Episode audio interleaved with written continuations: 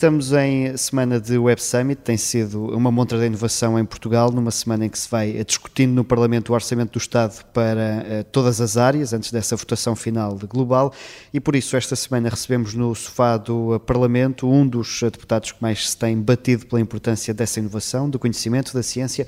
Bem-vindo, Alexandre Quintanilha, deputado Obrigado. do eh, PS. Eu ia pegar na sua intervenção no discurso de apresentação do programa de governo, antes de irmos especificamente às questões da, da ciência, disse que os portugueses deram um voto claro de confiança ao PS. Uh, eh, hoje, passado estes meses, sente que essa confiança ainda se mantém no, no PS? Bem, eu não tenho, eu não tenho propriamente, como, não sei como é que se diz, uh, o ouvido uh, acertado com aquilo que é a opinião pública. Eu não, eu não estou nas redes sociais, não, mas eu tenho a sensação de que, eu tenho dito isto já algumas vezes, que a maturidade política dos portugueses nos últimos 30 anos, que é o tempo que eu estive em Portugal, eu antes disso não vivia cá, uh, acho que uh, aumentou de uma forma muito significativa. E eu tenho, um, tenho a noção que isso também tem muito a ver com a aposta que foi feita no conhecimento, na importância do conhecimento para a construção da democracia e também para a, a luta que é quase diária que temos que ter contra aquilo que são as fake news uh, que aparecem uh, cada vez com mais frequência. Portanto, a sensação que eu tenho é que uh, aquilo que o Partido Socialista fez durante já quase sete anos, ainda não fez tudo, há muita coisa por fazer, como é óbvio,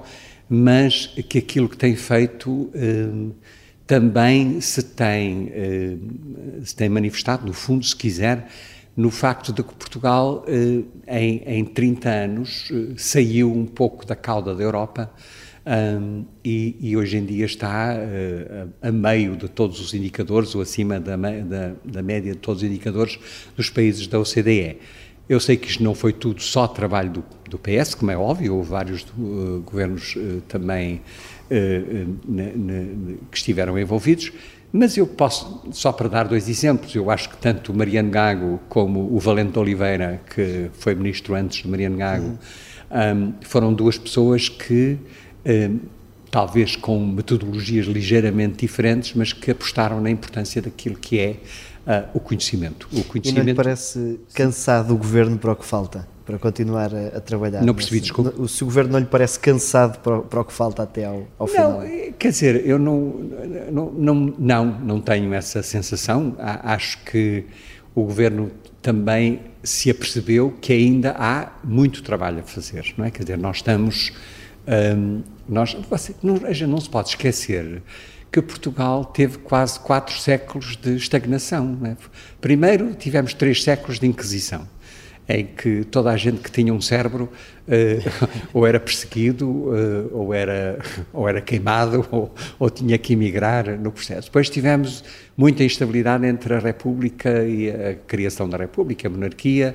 A, a primeira, a primeira Constituição não vincou durante muito tempo, como sabe, ah, e depois tivemos 50 anos de ditadura. E, portanto, para mim, eh, que sou um bocadinho, se quiser, um pouco de fora, porque eu cresci, eu, até aos, aos 45 anos eh, estive fora de, de Portugal.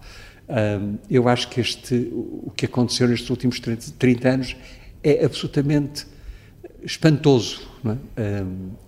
e, e eu, eu não sei se as pessoas estão bem conscientes daquilo que aconteceu, do facto de nós estarmos, a importância de estarmos na Europa, de pertencermos a uma, a uma, a uma ideia política importante que defende a democracia, acho que é fundamental. E eu tenho a sensação, como eu disse, sabe, que a, que a literacia política dos portugueses também Uh, aumentou muito neste, nestes últimos 30 anos. O, quando chegou, e agora nestes últimos anos mais envolvido com a vida política uh, ativa, uh, pode dizer-se que hoje Portugal é um bom país para quem quer ser investigador, para quem quer trabalhar na produção de conhecimento? Eu, vamos lá ver, eu, acho que sim, acho que posso dizer isso, porque há eh, um, não só uma, uma, uma, rede muito maior de centros de investigação nas mais variadas áreas. Aliás, eu acho que isso foi uma das contribuições mais importantes do Mariano Gago, foi uh, dizer que tínhamos que desenvolver todas as áreas do conhecimento, não eram só as tecnologias, não, era só, não eram só as ciências naturais e físicas, eram também as ciências sociais e as humanidades. E hoje temos no país uh, uma, uma, uma, um número muito significativo de centros de investigação que têm reputação internacional. Um, e onde estão muitos investigadores uh, que, uh, que, que, que, trabalham nesses domínios. Vem sempre a questão da precariedade, ah, era a segunda pergunta que ia fazer, obviamente. Precariedade e baixos salários, Eu não é? Sei, são... Sim, os baixos salários também é quase uma característica do, deste, do, do país uh, em que nós estamos. Tem havido um esforço para aumentar os salários. Nós não nos podemos comparar com os salários que são oferecidos nos grandes centros de investigação uh, dos Estados Unidos, do Japão, da, uh, até se calhar da China. Eu não conheço muito a área chinesa. E, portanto, isso é uma área em que tem, tem que haver um investimento maior e penso que todos os ministros que passaram uh, pela, pela, pela, pela área da, da ciência uh, uh, têm lutado para que isso possa aumentar. Há, há emprego precário, nesse domínio, não é o único onde há, hum, e eu percebo que haja uma certa frustração em relação a isso, mas também deixe-me que lhe diga que às vezes eu não percebo como é que uma pessoa continua a trabalhar no mesmo sítio durante 5, 10, 15 anos, um, percebendo que provavelmente as chances de vir a ter um lugar mais, uh, uh, com mais solidez um, não são muito boas e porque é que não se muda para outro centro de investigação, vá fazer outras coisas. Hoje em dia, como nós sabemos, o, o ter um, um, um, grau universitário não garante emprego naquela área para o resto da vida. A grande maioria das pessoas, eu já mudei de continente três vezes, já mudei da área de investigação para aí umas quatro ou cinco vezes. Uh, e agora estou na política e, portanto, eu acho que isto faz parte também daquilo que mudou uh, no mundo desenvolvido uh, em que nós todos vivemos. O, referiu também, eh, numa das intervenções aqui no, no, Parlamento, que atualmente se governa com recurso ao conhecimento e, à, e à ciência e essa importância da literacia política. Uh, Pergunto-lhe se isso tem sido suficiente para combater as fake news, os populismos, que também tem visto É uma crescer. boa pergunta, é uma boa pergunta. Eu acho que eu, acho que eu diria uh, que sim, mas em parte. Uh, eu, eu, aliás, é uma das. Eh, eh, a minha experiência, por exemplo, uh, o ano passado, na, como relator da Lei de Bases do Clima, ajudou-me a perceber que é possível encontrar consensos entre os diferentes grupos parlamentares. Aliás, a proposta foi votada por uma esmagadora maioria de, de, de, de deputados e de grupos parlamentares às vezes, eh, eu diria que a, minha ideia no início, e acho que foi uma ideia partilhada por todos aqueles que trabalharam também nesta lei, foi de que a lei teria ser baseada no conhecimento que nós temos atualmente. E, efetivamente, é um conhecimento que já tem quase 70 anos, é? quer dizer, as, as previsões uh, do que aconteceria com o aumento dos níveis dos gases de efeito estufa já existem há décadas, há mais de 60 anos, desde que começou a ser medido, um, em, em 58, 1958, muito antes de você estar de ser nascido, uns anos, eu tinha para aí 13 anos, desde que começou a ser, as, as concentrações de CO2 começaram a ser medidas, tem havido previsões que se têm todas quase concretizado, é? Quer dizer, nós não estamos hoje em dia a prever nada que não tinha, não tinha sido suspeito baseado no conhecimento daquela época e que não esteja a acontecer de uma forma um, quase sistemática, quer dizer, os eventos extremos, o desaparecimento da biodiversidade, os efeitos sobre a saúde, são tudo coisas que tinham sido. E aí sente, a lei de base do clima é um bom exemplo, sente que o trabalho que conseguiram aqui desenvolver depois pode ter uma aplicação prática, porque é um assunto onde se pode estar a legislar sobre uma matéria onde Portugal tem pouca capacidade de mudar o rumo das coisas, digamos. Eu acho, acho exatamente o contrário acho, ou antes, acho que Portugal até já demonstrou uma capacidade muito importante nesta área. Nós investimos em energias alternativas já há vários, há vários anos, eu quase que diria décadas. A ideia, nós fechámos as duas uh, centrais de produção de eletricidade a partir do carvão, temos como objetivo uh, uh, também até 2030 reduzir de uma forma muito significativa aquilo que são a utilização das energias fósseis E, portanto, Portugal até já deu um bom exemplo em relação daquilo que deve ser feito para nós podermos mitigar os efeitos das alterações climáticas. Nós não vamos impedir as alterações climáticas e, portanto, o esforço que agora está a ser também reconhecido por muita gente é não só tentar mitigar, mas também adaptar a essas alterações climáticas, porque elas vão acontecer, estão a acontecer e vão ter efeitos muito significativos na agricultura, na saúde, nos empregos, hum, na imigração. São, são, é, porque as alterações climáticas, como toda a gente já percebeu, têm eh, imensas, imensas consequências que daí advêm. Um, e acho que Portugal, nesse aspecto, até já tem um bom currículo em relação a essas questões. Há agora uh, também, às vezes, algum, algum debate sobre se é melhor ir nesta direção ou ir naquela direção, se é o hidrogênio ou se são, uh, ou se são as ondas, ou se são. mas isso é normal. quer dizer, o objetivo final é tornar-nos muito menos dependentes das energias fósseis e, a pouco e pouco, ir nos adaptando àquilo que são E não tem medo de um recuo agora por causa da guerra, nesse, tenho, nesse caminho que estava a ser tenho, feito? Tenho medo do recuo, porque eh, é, também acho que é óbvio para todos que um país que, que usava muito uh, gás e, e, e, um, e outras, e, e petróleo, né, né, quando não tem acesso a essas fontes, possa ir às fontes que tem, que são, por exemplo, o carvão, que é provavelmente o que vai acontecer se esta guerra uh, se uh, continuar durante mais algum tempo.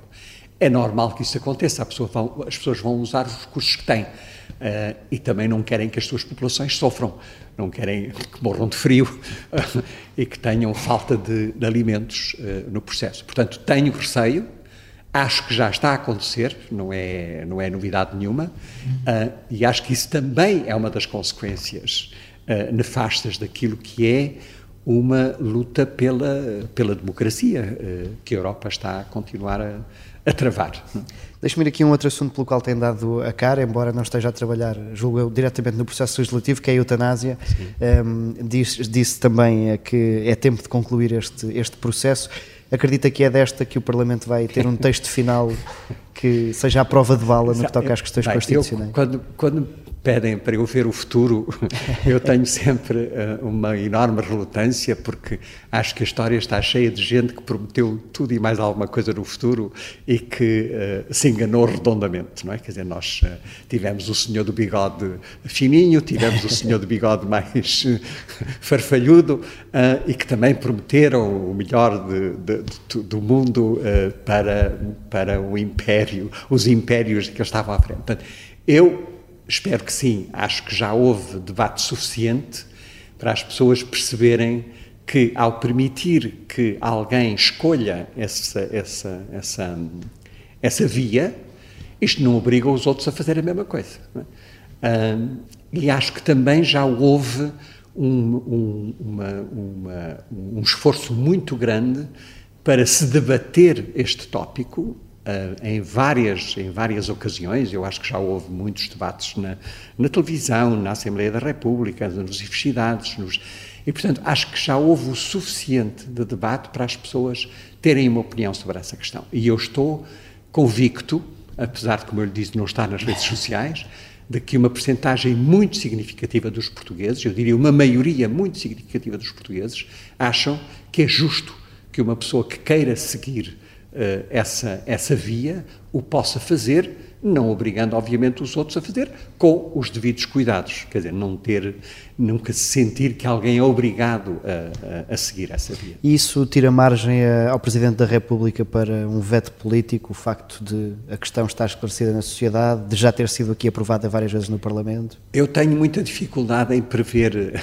as posições do, do Presidente da República, mas é uma pessoa, é uma pessoa inteligente, é uma pessoa sensível é uma pessoa que também já percebeu que, se calhar, ele próprio não, não, não escolheria essa via mas também acho que já percebeu que não é quando no mundo inteiro há um número cada vez maior de, de locais em que isso é permitido, em que ele uh, perceba que também é essa, esse é um caminho normal. Vai saber distinguir aquilo que é a posição pessoal com eu acho que sim, eu acho que ele já demonstrou isso. Uh, eh, um, não me recordo agora exemplos específicos, mas eu acho que ele já demonstrou isso e acho que as pessoas uh, que têm uh, a capacidade de, de, de, ouvir o outro e de se pôr na pele do outro, que é sempre uma coisa que não é fácil de fazer, também conseguem perceber que a minha escolha não tem que ser igual à sua escolha. Podem ser escolhas diferentes, têm que ser de acordo com a lei e deve haver uma lei que também proteja os cidadãos uh, de, de, de, imposições que possam vir a acontecer em relação a isso. Não é? Alexandre entramos na, na nossa, no nosso segmento final, a defesa da honra. Cada palavra para que efeito? Para a defesa da honra, Sr. Presidente. E aqui a puxar pelo seu lado de presidente da Comissão de Educação e Ciência. Ontem houve ali audição, ali na sala do plenário, audição com o Ministro da Educação, eh, quando lá fora estava uma manifestação de professores. O Governo uh, devia ter ido mais longe já no passado na valorização da, da carreira docente? Eu, eu, vamos lá ver, eu acho que um, o Governo tem sempre dito que uh, só consegue ir até ao ponto em que não fragilize uh, uh, as finanças e a economia do país. E eu acho que, nesse sentido, este governo uh, tem feito passos importantes nessa direção. aliás, ontem, eu, das duas audições, não só ao Ministro da Educação como à Ministra da Ciência, Tecnologia e Ensino Superior, nós percebemos que há, da parte das várias oposições, posições em que gostariam que o governo fosse mais longe. Às vezes até acham que vai longe demais em determinados aspectos. Isso é normal numa, numa democracia, que haja posições diferentes. Na, na minha perspectiva, eu acho que o governo tem feito um trabalho equilibrado um, dentro daquilo que são as possibilidades que o país tem para, um, para dar maior, uh, maior sustentabilidade àquilo que são os sistemas que são essenciais para o país. É? Mas há esse risco de maior contestação social? Não, eu, aqui eu, não só na educação, mas quer sim. dizer, o aumento dos preços, todas é. essas questões. Acho que sim, há esse risco. Eu acho que a questão da inflação vai fazer com que toda a gente perceba que aquilo, eh, que aquilo que conseguia comprar ontem não é a mesma coisa que vai conseguir comprar daqui a um ano é, é, normal, eu, eu já passei, eu vivi 20 anos nos Estados Unidos e eu passei por alturas em que a inflação era de 17%, uh, em que eu também tinha que pagar uh, o empréstimo que fiz à casa que, que, comprei. Portanto, eu acho que isto também é, é, uma, é, um, é, um, é um aspecto cíclico naquilo que acontece nas economias, espero eu, e que uh, este aumento que tudo indica que tenha a ver com muito, muito a ver com a guerra que está, uhum. que está a passar na Ucrânia, um, que isto também possa rapidamente voltar a uma situação mais calma. Né? Prever o futuro, meu caro, é sempre muito difícil. Olha, vou pedir esse não, exercício não. novamente. Obrigado, Alexandre Quintanilha. Muito obrigado, eu. Já a seguir, vamos aos passos perdidos para um regresso temporário ao Parlamento.